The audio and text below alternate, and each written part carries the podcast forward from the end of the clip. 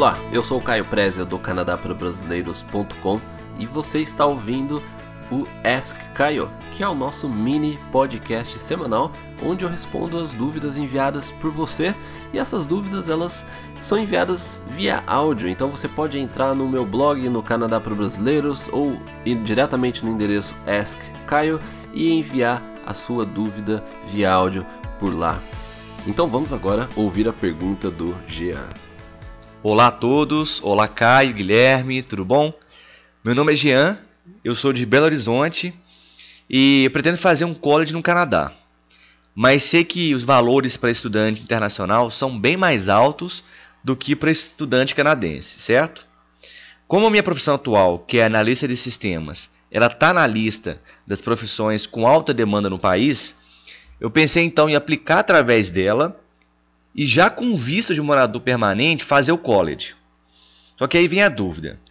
Eu estando como morador permanente, o curso continua com o mesmo valor de estudante internacional ou eu já pago o mesmo que um canadense pagaria?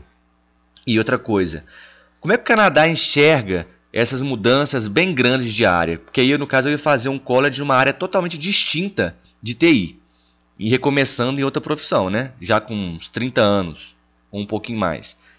O país enxerga com bons olhos esse tipo de profissional? Como é que ele vê esse tipo de pessoa aí no mercado? Obrigado, parabéns pelo excelente trabalho de vocês, forte abraço a todos e falou! Jean, obrigado pelo envio da sua dúvida. Bom, em relação à sua pergunta, a primeira delas, né? É uma resposta bem simples, mas ela vai me permitir de comentar algo que faz tempo que eu tô pra comentar e eu sempre acabo esquecendo, né? Então, a sua pergunta foi se o preço para as faculdades, para quem é residente permanente, se ele é o mesmo preço para né, os canadenses. Sim, é o mesmo, é o mesmo, é o mesmo valor. É, então é, sai bem mais barato depois que você se tornar um residente permanente, sai bem mais barato você estudar em uma faculdade aqui em um college. Então é bem mais barato do que um estudante internacional ou quando você está com um visto de estudante, né?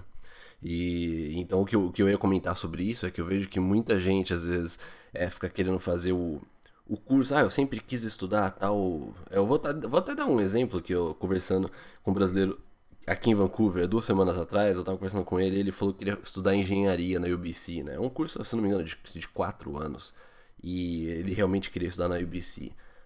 Mas daí eu falei para ele, e ele tava falando que né, é muito caro, e, não, e, sem, e realmente é bem caro esse curso de engenharia na UBC, né? Então o que, o que eu havia comentado com ele é.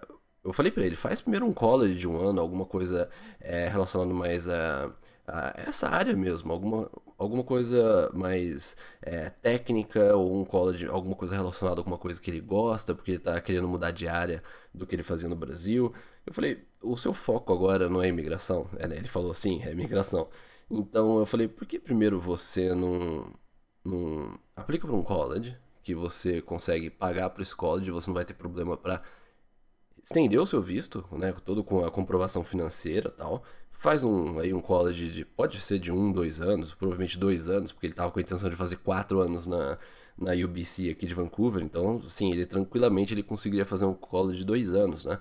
Eu comentei com ele, faz esse college de dois anos. Aí depois que você se tornar um residente permanente, se você quiser realmente fazer e seguir essa, essa, essa graduação na UBC de quatro anos, aí você faz. Mas então assim é uma boa forma de você de, de economizar dinheiro. É antes você faz um college que é, vai proporcionar a você as, essas chances de migrar, essas oportunidades de você estudar, depois trabalhar. Aí uma vez que você migrou, aí você faz outros cursos, né? Então é, é importante aí, eu, eu queria comentar sobre isso, porque eu vejo muita, muita gente coloca essa questão da profissão do curso antes realmente do maior objetivo que é a imigração. Então, às vezes, no, no início a gente tem que abrir mão de algumas coisas para depois é, fazer realmente aquilo né, que, que a gente gosta, que a gente quer. Então, o foco primeiro que eu sempre aconselho para a maioria das pessoas né, que, que eu converso e eu, né, até o conteúdo que a gente coloca no, nos podcasts e no blog é focado em imigração. Então, sobre isso, eu recomendo que a pessoa ela faça algo relacionado é, algo mais barato que dê oportunidade de migrar depois. Agora, em relação à sua segunda pergunta sobre essa a mudança diária, né? Como é que o mercado de trabalho no Canadá vê quem muda de área e aí já está, no caso, a sua idade, 30 anos, né? Eu acho que, assim, a, a, minha, a minha opinião a respeito disso, daquilo que eu vejo aqui, daquilo que eu já vi, ou até alunos, né? Meus alunos na, na Van Arts, eu tenho, muito, eu, eu tenho muito aluno já com 30 ou mais de 30 anos que eles estão mudando de área, eles querem começar a fazer site. Eu não vejo isso como um problema. É, mas eu acho que tudo é, é um mercado de trabalho, né? É nem, eu, eu não diria nem que é assim como que o Canadá vê isso, como que as pessoas enxergam essas outras pessoas que estão mudando de área e já estão aí com 30 anos.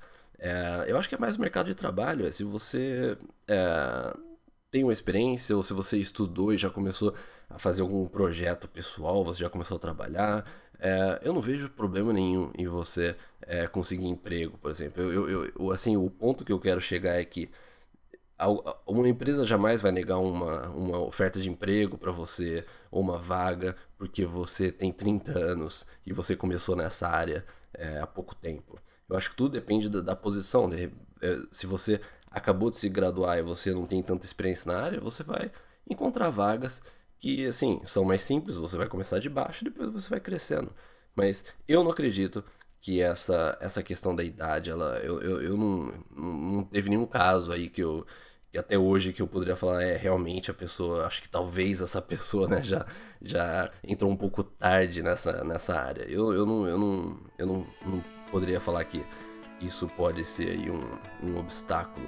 Eu acho que se você quer mudar de área, você é jovem ainda, bom, eu tenho 34, você aí é 30, é, 30 anos mudando de área, eu acho que você não teria problema algum com isso. E Jean, eu espero que eu tenha te ajudado aí na, na sua dúvida. E mais uma vez, obrigado por me acompanhar aqui no Ask Caio e a gente se vê no próximo episódio. Um abraço, tchau, tchau.